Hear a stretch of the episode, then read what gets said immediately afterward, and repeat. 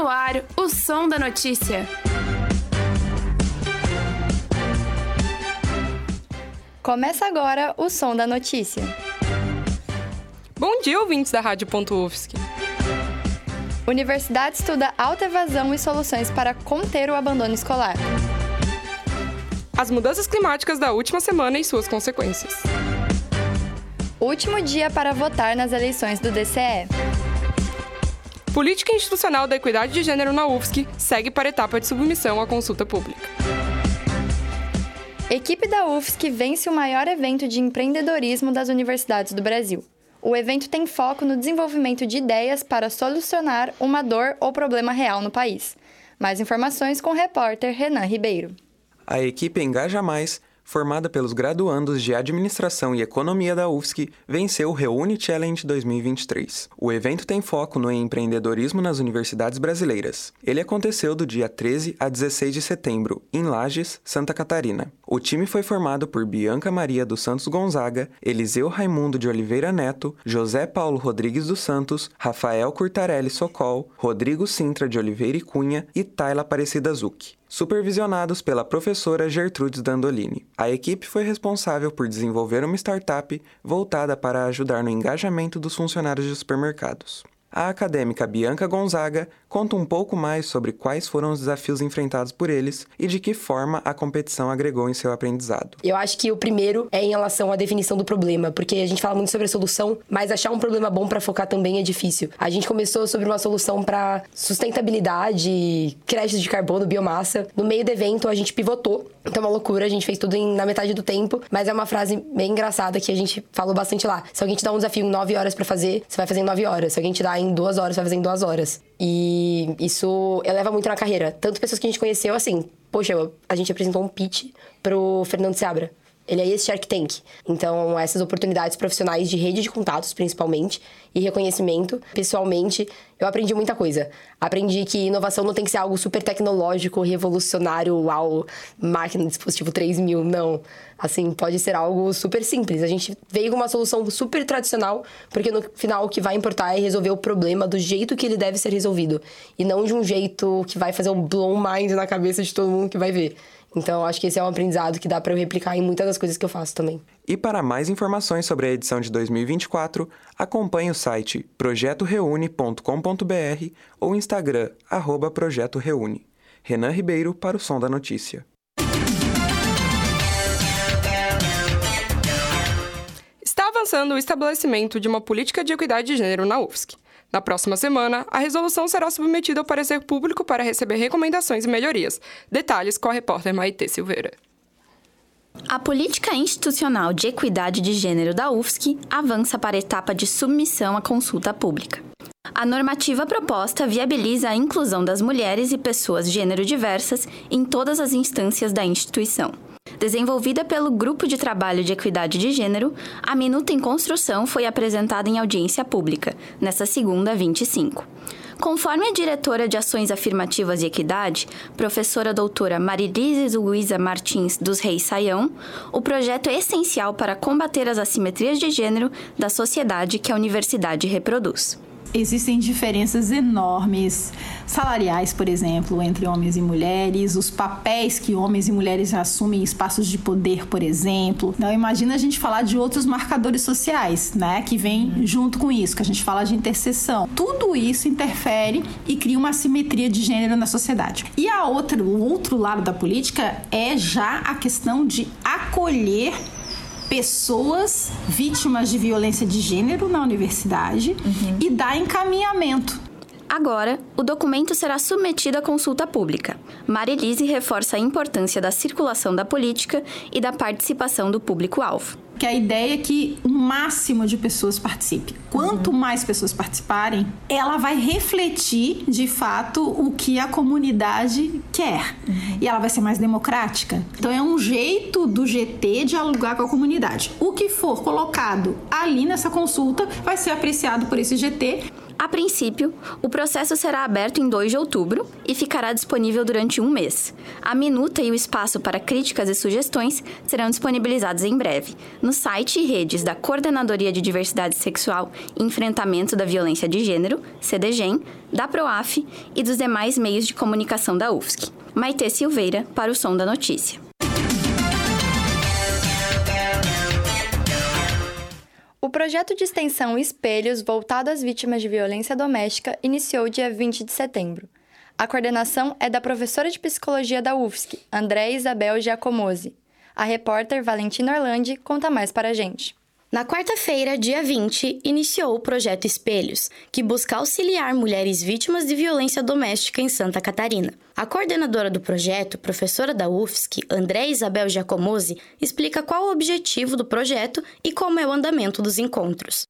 Então, o objetivo do projeto é ter um, um local para fazer um grupo reflexivo para as mulheres vítimas de violência, com um olhar psicológico e fazerem reflexões psicológicas para potencializar aí um espelhamento de entender como é que as outras pessoas lidam com isso. Então, o grupo reflexivo ele é pautado então em uma abordagem psicológica. A gente leva alguns temas que a gente propõe de início de disparadores para essas conversas, alguns que a gente levantou a partir da literatura a partir dessa convivência já de situações de violência, leva algumas temáticas, como discutir o papel da mulher na sociedade, discutir papéis de gênero, Todos os encontros são em grupos. Os presenciais acontecem nas primeiras e terceiras quartas-feiras do mês, das 5h15 às 6h45 da tarde, na Policlínica da Mulher e da Criança de Florianópolis. E também de maneira remota, nas segundas e quartas, das 7h30 até as 9 da noite. A iniciativa dos encontros é contínua e não tem previsão de término. As inscrições seguem abertas sem prazo final e podem ser feitas pelo Instagram, projeto.espelhos, com o QR Code disponível, ou pelo telefone fixo 48 3287 2635. O projeto Espelhos é uma colaboração do Departamento de Psicologia da UFSC com a Central Especializada de Atendimento às Vítimas de Crimes de Atos Infracionais e de Violência Doméstica e Familiar com a Prefeitura Municipal. Com as informações do projeto Espelhos, Valentino Orlandi para o Som da Notícia.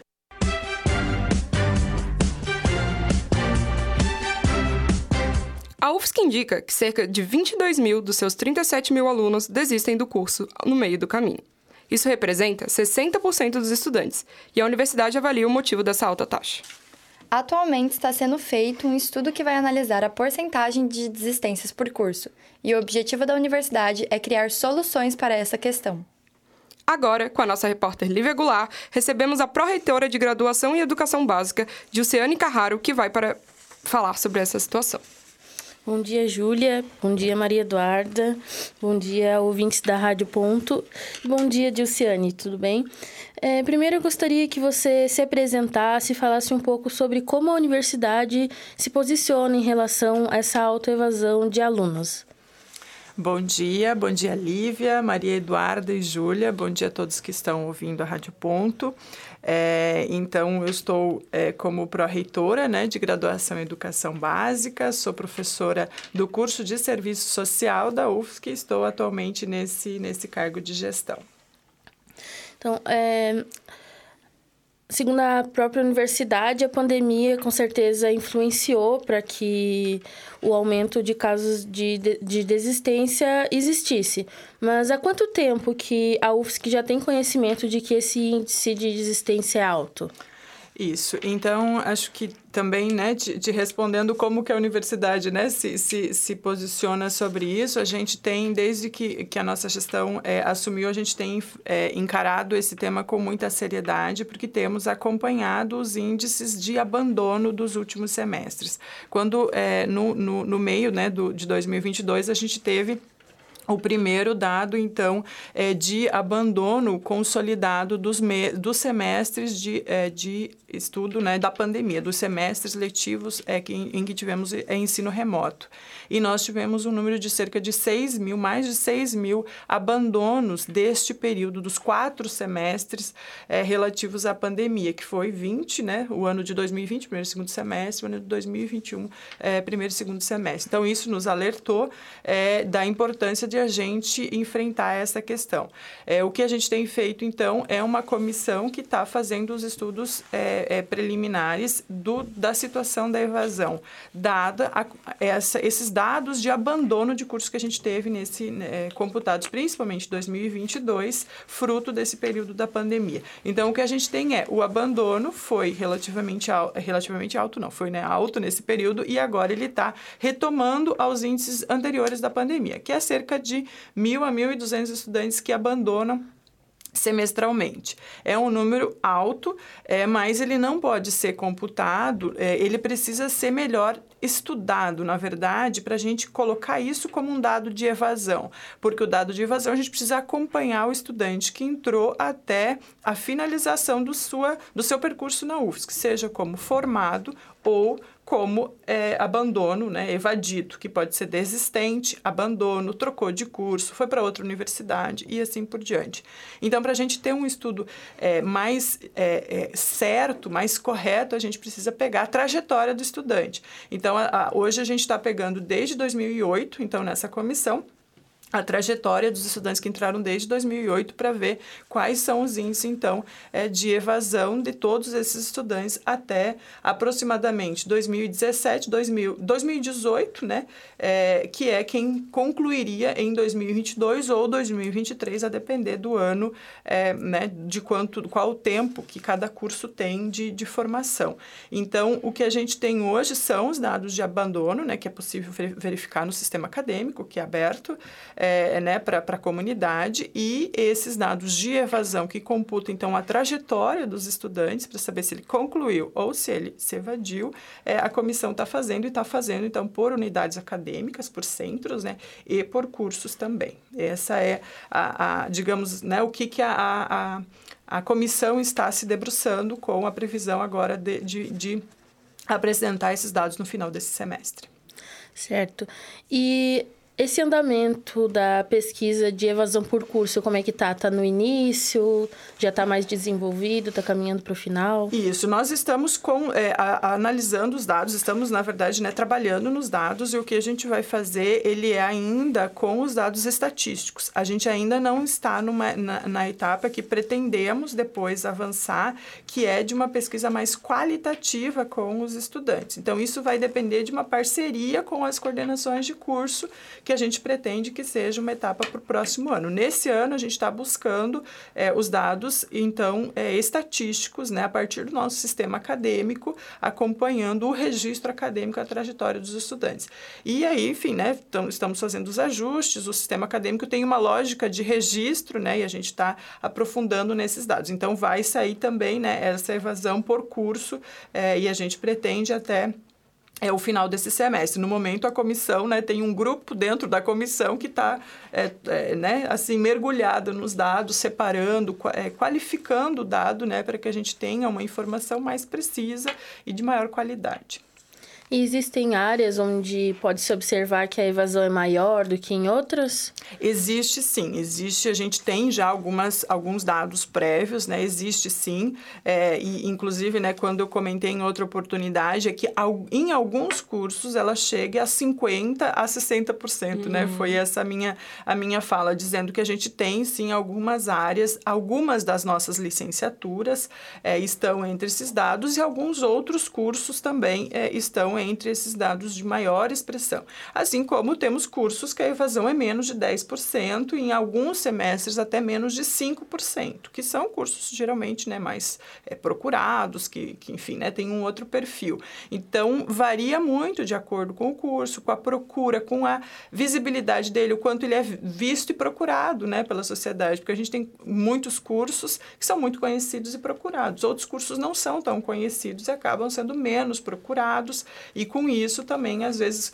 é, a expectativa no mercado de trabalho influencia também entre os estudantes né, desistirem desse curso e irem buscar outro curso. Então, tem vários fatores, é isso que eu tenho dito, né? São vários fatores que influenciam na evasão é, e que em alguns cursos tem entre uhum. 50% e 60%. Não são, né, na maioria e tampouco em todos os cursos. Então, é, não, não é possível afirmar que a gente tenha 60% de evasão dos estudantes da UFSC, de forma alguma. Né? Em alguns cursos é que isso se expressa e essa comissão vai fazer uma média geral para que a gente possa dizer, ó, tantos por cento na média geral, mas buscando também né, por cursos e por áreas é, como que está esse, esse dado. Certo.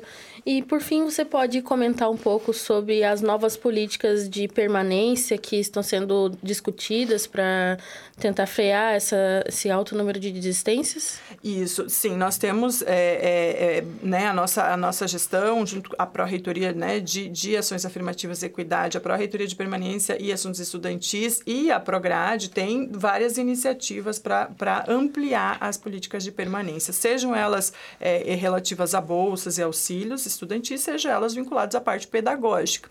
E é isso que essa comissão quer fazer também, em parceria com as coordenações de curso, pensar o que, que do ponto de vista pedagógico, da relação estudante-professor, da questão dos currículos, da questão didática, pode ser melhorado para também operar nessa, nessa diminuição da evasão. Então, tem quesitos relacionados à permanência estudantil, à parte socioeconômica, mas tem também aquelas relacionadas à parte pedagógica. E aí o que a gente quer fazer é que fortalecer as ações nessa parte pedagógica é, para que é, a gente consiga né, que mais estudantes fiquem e se formem, que é esse o objetivo final né, dessa política que a gente é, né, vai construir de enfrentamento à evasão na UFSC.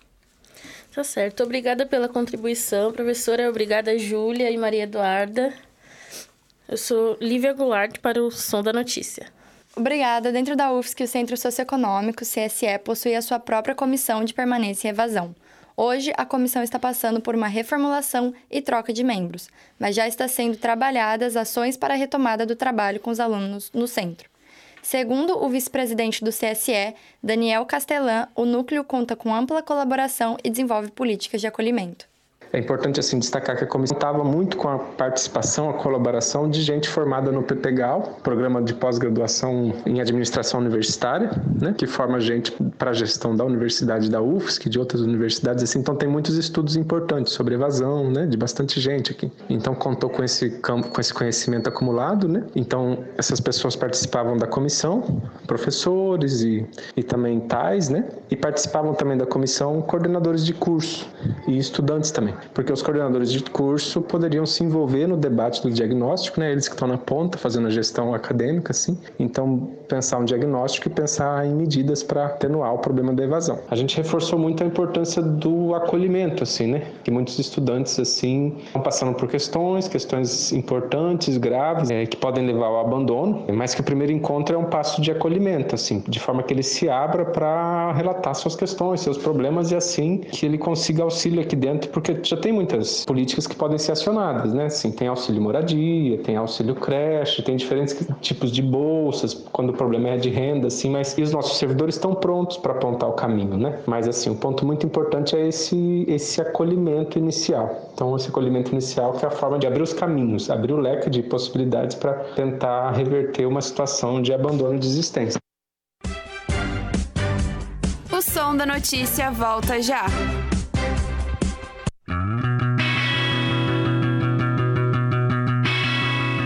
Você está ouvindo Rádio Ponto. Continue ligado na programação.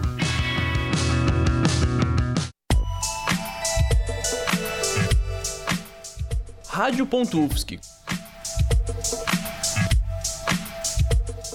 Confira nossa programação e os áudios no nosso site www.radio.ufsc.br. Continue ligado na programação da Rádio Ponto Um, dois, um, dois. Rádio Ponto UFSC. É rádio e ponto. Estamos de volta com o som da notícia. A UFSC realizou um seminário para comemorar os 14 anos do Observatório de Ética Jornalística, o OBJETS. A ocasião contou professores de outras universidades, que apresentaram palestras aos alunos do curso de graduação e do programa de pós-graduação em jornalismo, o JOR e o PPG JOR UFSC. Ontem foi realizado na UFSC o Seminário Internacional em comemoração aos 14 anos do Observatório da Ética Jornalística, o Objetos. O seminário teve como tema Crise Epistêmica e Fake News, os desafios do jornalismo.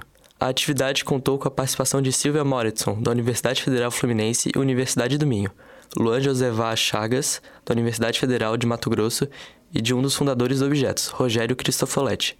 O Objetos tem como função acompanhar e monitorar a ética dos jornalistas e dos meios de comunicação, na atividade proposta pelos objetos, os participantes tiveram a oportunidade de aprender e debater sobre as dificuldades enfrentadas pelos profissionais de jornalismo atualmente, o professor Luan explicou sobre a importância do processo de seleção das fontes. O processo de seleção das fontes, do qual a gente comentou hoje, é fundamental para a gente perceber a importância da credibilidade jornalística e do trabalho de combate à desinformação. Nós temos hoje uma sanção da desinformação e uma sanção também do compartilhamento dessas notícias falsas dentro de muitos espaços da sociedade, sejam aplicativos de mensagem, sejam sites, sejam sites de redes sociais, mas há uma preocupação crescente sobre que tipos de vozes nós estamos selecionando dentro do espaço do jornalismo, que discursos estão sendo selecionados e como não propagar desinformação a partir da seleção dessas declarações.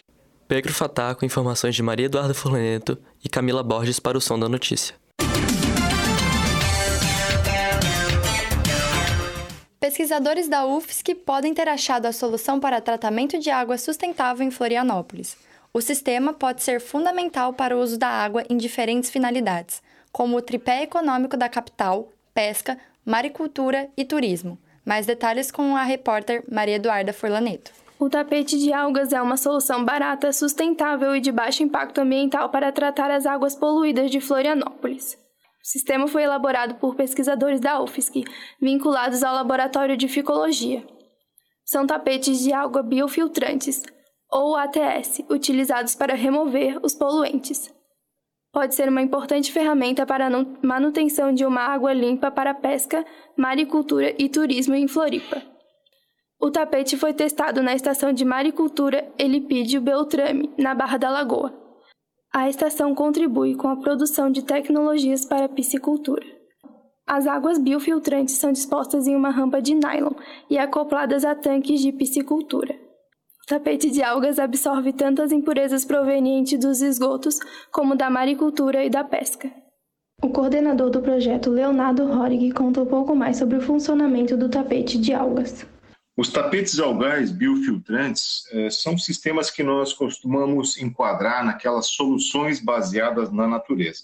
As soluções baseadas na natureza para a resolução de problemas diversos, mas especialmente os problemas ambientais que, que que nós tanto causamos e que tanto comprometem o nosso futuro, elas são mais sustentáveis, são baratas, têm baixa pegada de carbono e usam de uma engenharia muito leve, uma engenharia ecológica. Basicamente, o que se faz é fluir os esgotos ou as águas superficiais contaminadas de algum corpo de água, como por exemplo uma lagoa poluída, uma zona costeira poluída, sobre um tapete que tem um material onde algas marinhas ou algas de água doce vão se fixar. Quando elas se fixam, elas começam a crescer e à medida que crescem, elas removem os nutrientes, removem as impurezas da água circulante.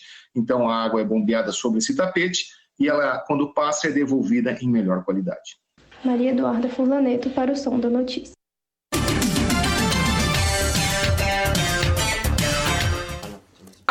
A fibromialgia atinge por volta de 3% da população brasileira, a maioria delas do sexo feminino, entre 30 e 50 anos de idade. A doença é objeto de uma investigação realizada na UFSC, que pode resultar em novas possibilidades de tratamento para pacientes. A reportagem é da Nayara dos Santos. O estudo foi feito pelo pesquisador Marcos Lisboa Neves, sob a supervisão da professora Morgana Duarte da Silva, coordenadora do Laboratório de Neurobiologia da Dor e da Inflamação, que investiga estratégias terapêuticas para diversas doenças que envolvem dor e inflamação. Neves é fisioterapeuta e investiga os efeitos da estimulação do ramo articular. De acordo com esses estudos, a acupuntura é uma boa ferramenta terapêutica para o tratamento de pacientes com dor. O objetivo do estudo conduzido na UFSC foi avaliar a eficácia da acupuntura sobre o ramo articular do nervo vago na redução da intensidade da dor e da gravidade dos sintomas gerais relacionados com a fibromialgia. O pesquisador nos conta um pouco mais sobre como foi o estudo em entrevista. O projeto partiu justamente pela prevalência que se tu pegar 3% da população é grande, né? Partiu que não se tem tratamento para fibromialgia, direcionado para fibromialgia. Também não se tem um tratamento que é preconizado específico para fibromialgia. E aí a gente resolveu ver o quão a abordagem da acupuntura pode, na verdade, auxiliar esses pacientes. Então a gente tinha 50 pacientes. Eles foram tratados por quatro semanas, quatro sessões, uma sessão por semana. O que, que a gente viu? Que os pacientes que receberam o tratamento do lado esquerdo do corpo, eles tiveram uma redução importante na gravidade dos sintomas. Nessas quatro semanas, embora eles tenham melhorado da dor, essa melhora não foi significativa, mas o desfecho gravidade, que contempla fadiga, alterações do sono, contempla aspecto cognitivo e memória, esses pacientes melhoraram significativamente. O que, que isso nos mostra? Que é viável investir num maior, num estudo maior ou a população maior e com mais tempo de tratamento, entendeu? Para a gente poder ver se realmente isso vai ser significativo. No final da pesquisa e após a análise dos dados, as voluntárias foram convidadas para uma palestra de apresentação dos resultados e das principais diretrizes clínicas para o manejo da fibromialgia. Nayara Santos para o Som da Notícia. Nessa semana, dois alunos do curso de jornalismo da UFSC foram eleitos como membros do comitê gestor do Fórum Setorial Permanente Audiovisual de Santa Catarina. Agora, o nosso repórter Rafael Cardoso conversará com os eleitos Fernando Choclen e Juscelino Zenei Filho, para saber um pouco mais de suas propostas e objetivos. Bom dia, Júlia. Bom dia, Maria Eduarda. Bom dia, ouvintes da Rádio Ponto. E bom dia, Fernando e Juscelino. Primeiro, eu quero que vocês se apresentem. Bom dia, Rafael. Bom dia a todos aqui da mesa. Eu sou Fernando Choclan, estudante de jornalismo aqui da UFSC. Entrei em 2018.1, né? Estou navegando por, pelas fases. bom dia a todos, bom dia ouvintes. É, sou Juscelino Senei Filho. Eu sou do 18.2, também estou aí navegando pelas fases e transitando entre o jornalismo e o cinema já desde o início do curso. Bom, agora eu peço que vocês expliquem qual o trabalho do comitê. Então, o comitê ele foi criado né, por, é, pelas pessoas que trabalham no audiovisual catarinense para pensar políticas públicas de como flexibilizar a, a entrada de projetos através das leis novas, né, que está surgindo agora a Lei Paulo Gustavo, antigamente tinha a Lei Rouanet, né, e tudo isso movimenta muita grana para o setor, muito dinheiro né, para o setor do audiovisual catarinense. Né. Então, a, o trabalho do comitê é pensar as formas de ingresso das propostas que são a, enviadas para esses editais, né? como o Prêmio Catarinense de Cinema e também o Elizabeth Anderley, que é o Prêmio Catarinense de Cultura, que trabalha com, com editais de cinema também. Né? Então, a nossa função ali é pensar como flexibilizar, como transformar esses editais cada vez menos burocráticos, né? E como trazer uh, cada vez mais culturas para serem representadas nas telonas, né? Uhum. Uh, mas por que esses editais devem ser flexibilizados? Qual a importância de torná-los mais democráticos? É muito importante é, devido à variedade de cultura que a gente tem no nosso estado e muitas vezes, pela burocracia né, que tem nos editais, é, muita coisa a gente deixa de ver, de assistir e aprender com isso. Né? É, a gente acompanhou essa semana o Fã, também ali foram os, os filmes que a gente assistiu também em outros festivais e aprendeu muito sobre isso, sobre cultura e o quão importante que é o audiovisual é, também para expressar né, emoções e causas e lutas e também naquilo que você quer representar. E isso a gente pretende é, alcançar outras pessoas, todas as pessoas, né? Todas as pessoas terem acesso mais, é, de forma mais fácil, vamos dizer assim, que não tenha tanta burocracia, mas que consiga também expressar né, a sua arte, a sua cultura através do audiovisual. Hum, ótimo. E eu queria saber quais outras contribuições vocês pretendem levar para essa discussão, como a questão das pautas e tudo mais. Então, uh, o comitê, né, só para dar um, um, contexto, o comitê é formado por 10 pessoas do estado todo, né? Essas 10 pessoas representam as meso-regiões catarinenses, né? Do norte, do sul, do Vale do Itajaí, do, da Grande Florianópolis. E ainda assim temos representantes de minorias como LGBTQIA+, né? negros e indígenas. Então, tudo isso foi feito, foi pensado porque por, pela própria representatividade, né? É porque, como o Fernando falou, nós temos muito a, o que contar na história do Estado, principalmente, né, relacionado às minorias. Então, a, a nossa função aqui é representar os povos indígenas de Santa Catarina, nós dois, né, como estudantes indígenas também, para trazer melhorias para que as histórias indígenas sejam ouvidas, né, para que elas sejam contadas nas, nas telas, porque assim os processos para os processos de entrada nos editais são completamente burocráticos, né? Então você tem realizadores que têm ideias muito boas e brilhantes, ou até mesmo realizadores como a gente que já são experientes na área, né? Já temos, já temos uma certa bagagem de cinema e ainda assim sofrem com a quantidade de documentos que os editais exigem, né? A Lei Paulo Gustavo e a Lei Rouanet, ela nasceu para dar uma flexibilizada nisso.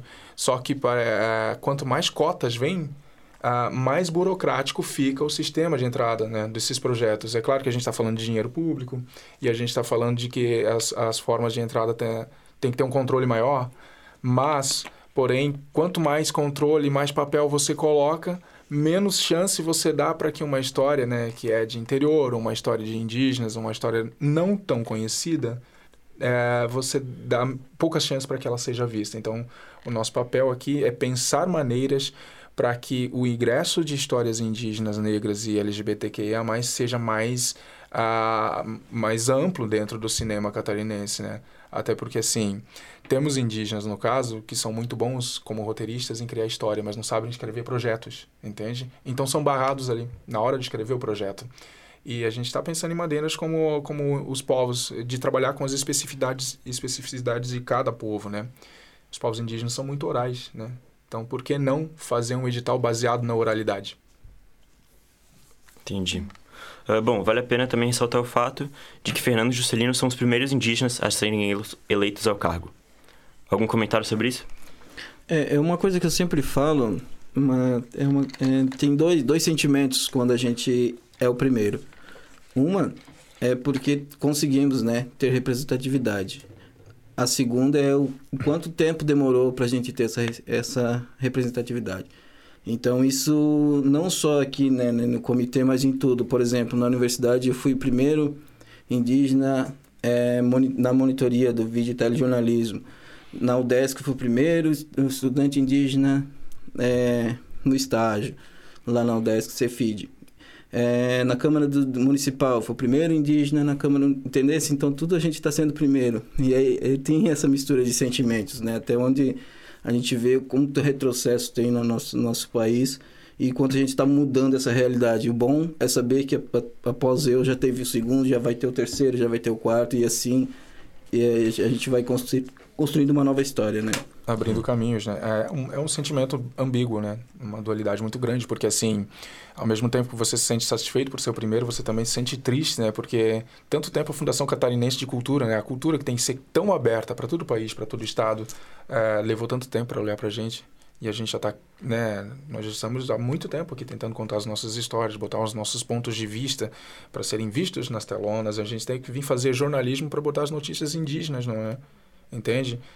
Ah, e na questão do cinema eu vejo como uma ferramenta importantíssima para você uhum. contar uma história, uhum. para você sensibilizar uma pessoa. Então, o cinema teria que ter sido mais burocrático há muito, muito tempo antes disso. Bom, a gente finaliza por aqui. Muito obrigado, Fernando Juscelino, pela participação. Obrigado também, Júlia Maria Eduarda.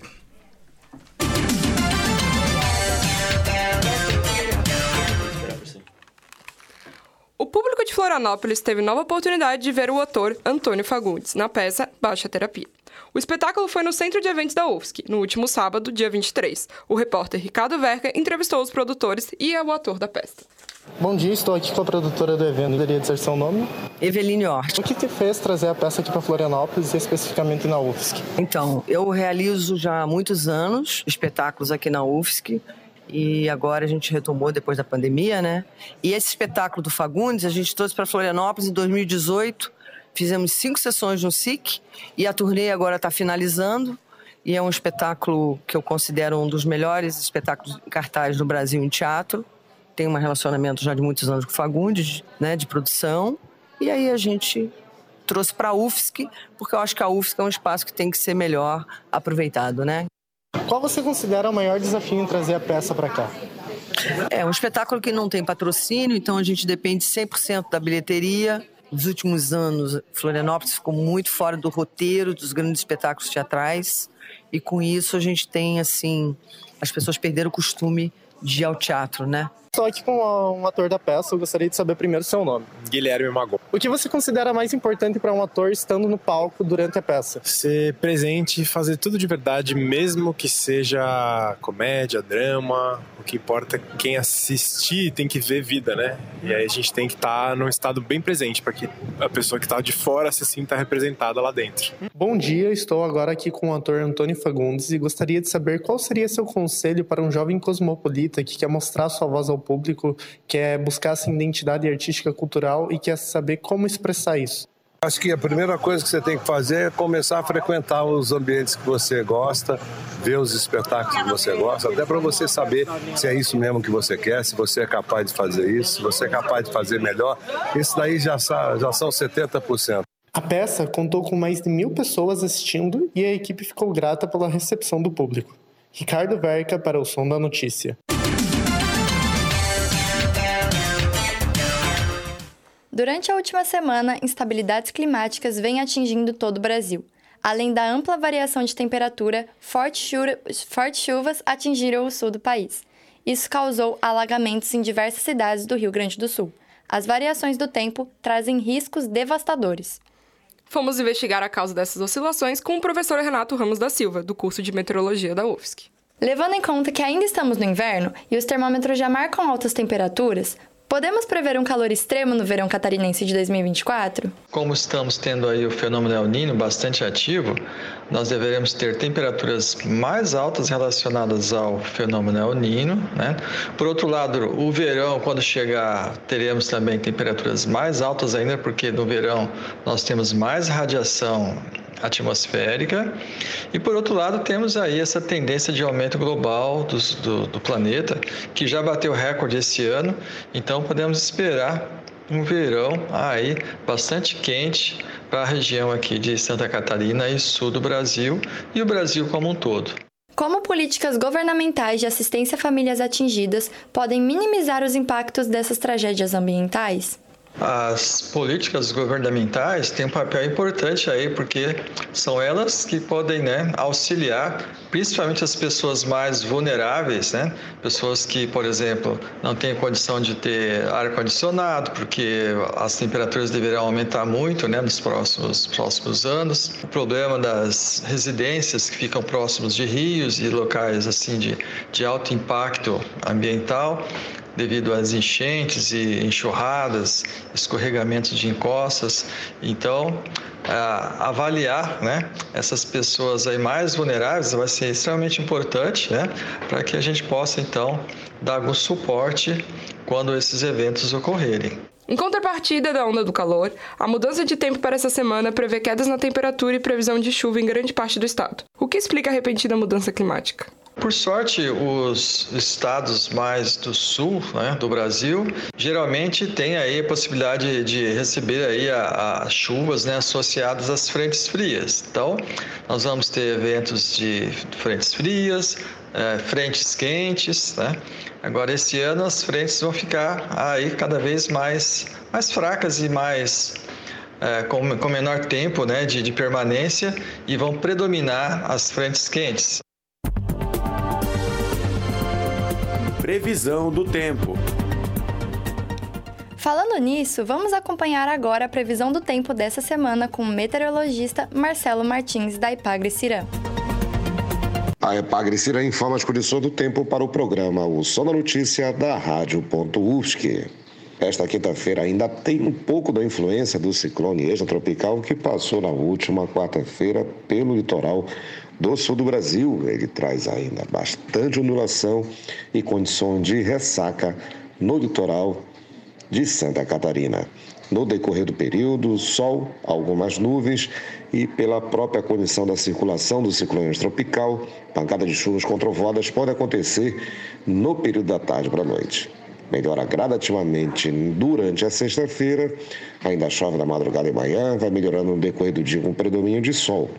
No sábado, E também no domingo deve passar uma instabilidade com a sua frente fria associada, mantendo mais nuvens e condições de chuva no sábado ao longo do dia de fraca intensidade e no domingo mais na madrugada e manhã início da tarde e vai melhorando mais para o final do domingo. A próxima semana será marcada aí por tempo mais estável, mais aberto, com predomínio de sol, poucas nuvens e sem indicativo de chuva.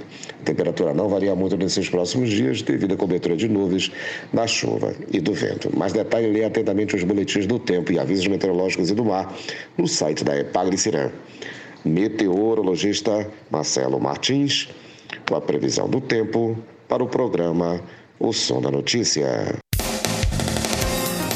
Fique ligado. Anota aí e fica ligado para não esquecer, hein? Continuam abertas até o dia 9 de outubro as inscrições para o vestibular da UFSC.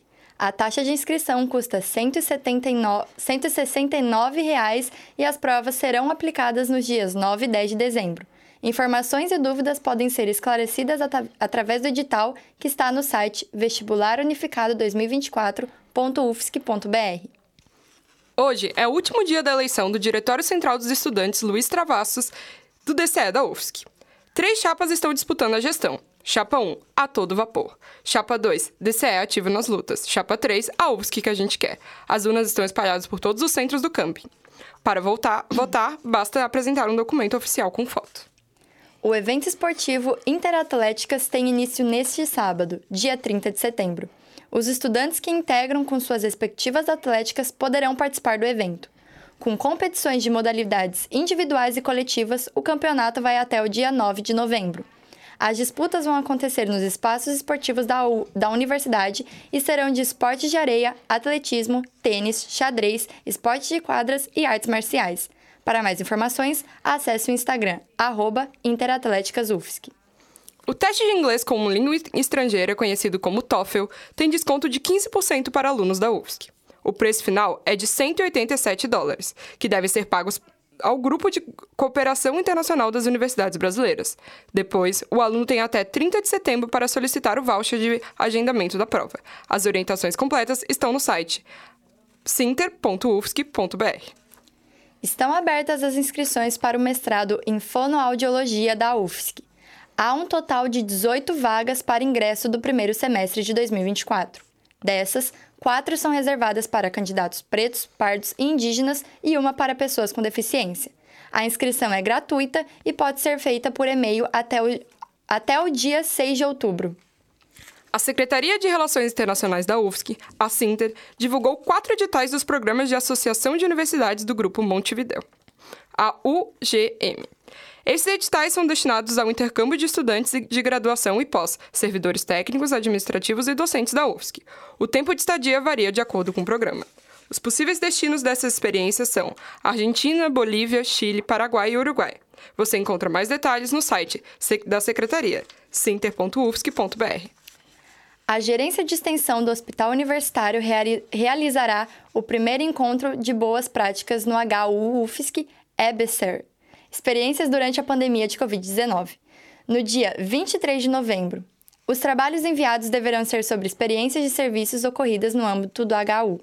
As submissões de trabalho são gratuitas e estão abertas até o dia 23 de outubro. Mais informações no site noticias.ufsc.br. O Programa de Pós-Graduações em Relações Internacionais da UFSC, o PPGRI, está recebendo inscrições para o mestrado em Relações Internacionais. O programa disponibiliza 20 vagas para ingresso em 2024. As inscrições iniciaram no dia 6 de setembro e se encerraram no dia 6 de outubro de 2023. E devem ser realizadas através do e-mail. Para saber mais, acesse o edital do site ppgri.ufsc.br.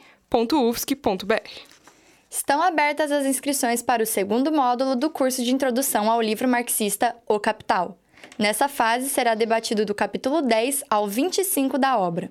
O curso será transmitido ao vivo pelo YouTube aos sábados, a partir das 2 horas da tarde. Aos participantes que têm interesse em certificado de participação, é necessário realizar previamente o cadastro no site estudosmarxistas.ufsc.br. Abriu vagas para o grupo de danças meditativas do projeto de extensão Amanhecer. Os encontros acontecem todos os sábados, das 10 ao meio-dia. As inscrições são gratuitas e podem ser feitas na página do projeto. Amanhecer, páginas.ufsc.br. A realização da inscrição não garante a vaga. É necessário aguardar a confirmação pelo e-mail ge.amanhecer.gmail.com. Chegou ao fim neste domingo a oitava edição do Experimenta Florescer a Primavera. O evento reuniu mais de 50 atrações e expôs arte e cultura através de oficinas de dança, pintura, música, espetáculos teatrais, performances, dentre outras atrações. Além das notícias diárias no site noticia.ufsc.br, o e-mail da newsletter, o informativo semanal do Boletim Divulga pelo Telegram e o Notícia da Divulga, com envio de notícias por e-mail, agora o Divulga UFSC está com um novo veículo para divulgação de notícias, o Drops Divulga, onde as notícias serão enviadas por WhatsApp diariamente. Para receber o Drops Divulgas, basta enviar uma mensagem via WhatsApp para o número 48 3721 2819. Cardápio do Ru. Nossa, Júlia, que fome, hein? Nem me fala, Duda. Isso até me lembrou. Agora o Ru aceita Pix como forma de pagamento. Além disso, também foi criado o Serviço de Agenda Consciente. Nele, os usuários podem agendar o horário em que pretendem fazer suas refeições. Isso ajuda a reduzir o desperdício de comida. Todos os serviços estão disponíveis no site app.ufsc.br. E agora, vamos ler o que vai ter no Ru hoje? Bom, Hoje e todos os, os, dias teremos o nosso clássico: feijão, feijão com, arroz. arroz. E para a felicidade de muitos, agora está sendo servido filé mignon suíno ao molho agridoce, acompanhado de batata inglesa com alecrim. A saladinha também não pode faltar, né? Chicória e pepino, com aquela frutinha de sobremesa. Já para a janta, com esse tempinho, uma canja sempre vai bem. Chamem os italianos, porque no sextou dessa semana teremos risoto de frango. E de complemento, a mais aguardada farofinha. A salada também estará presente. E para adoçar a vida, iogurte. O cardápio do fim de semana ainda não está disponível, mas acompanhe no Instagram RU360. E é sempre bom lembrar que o menu está sujeito a alterações.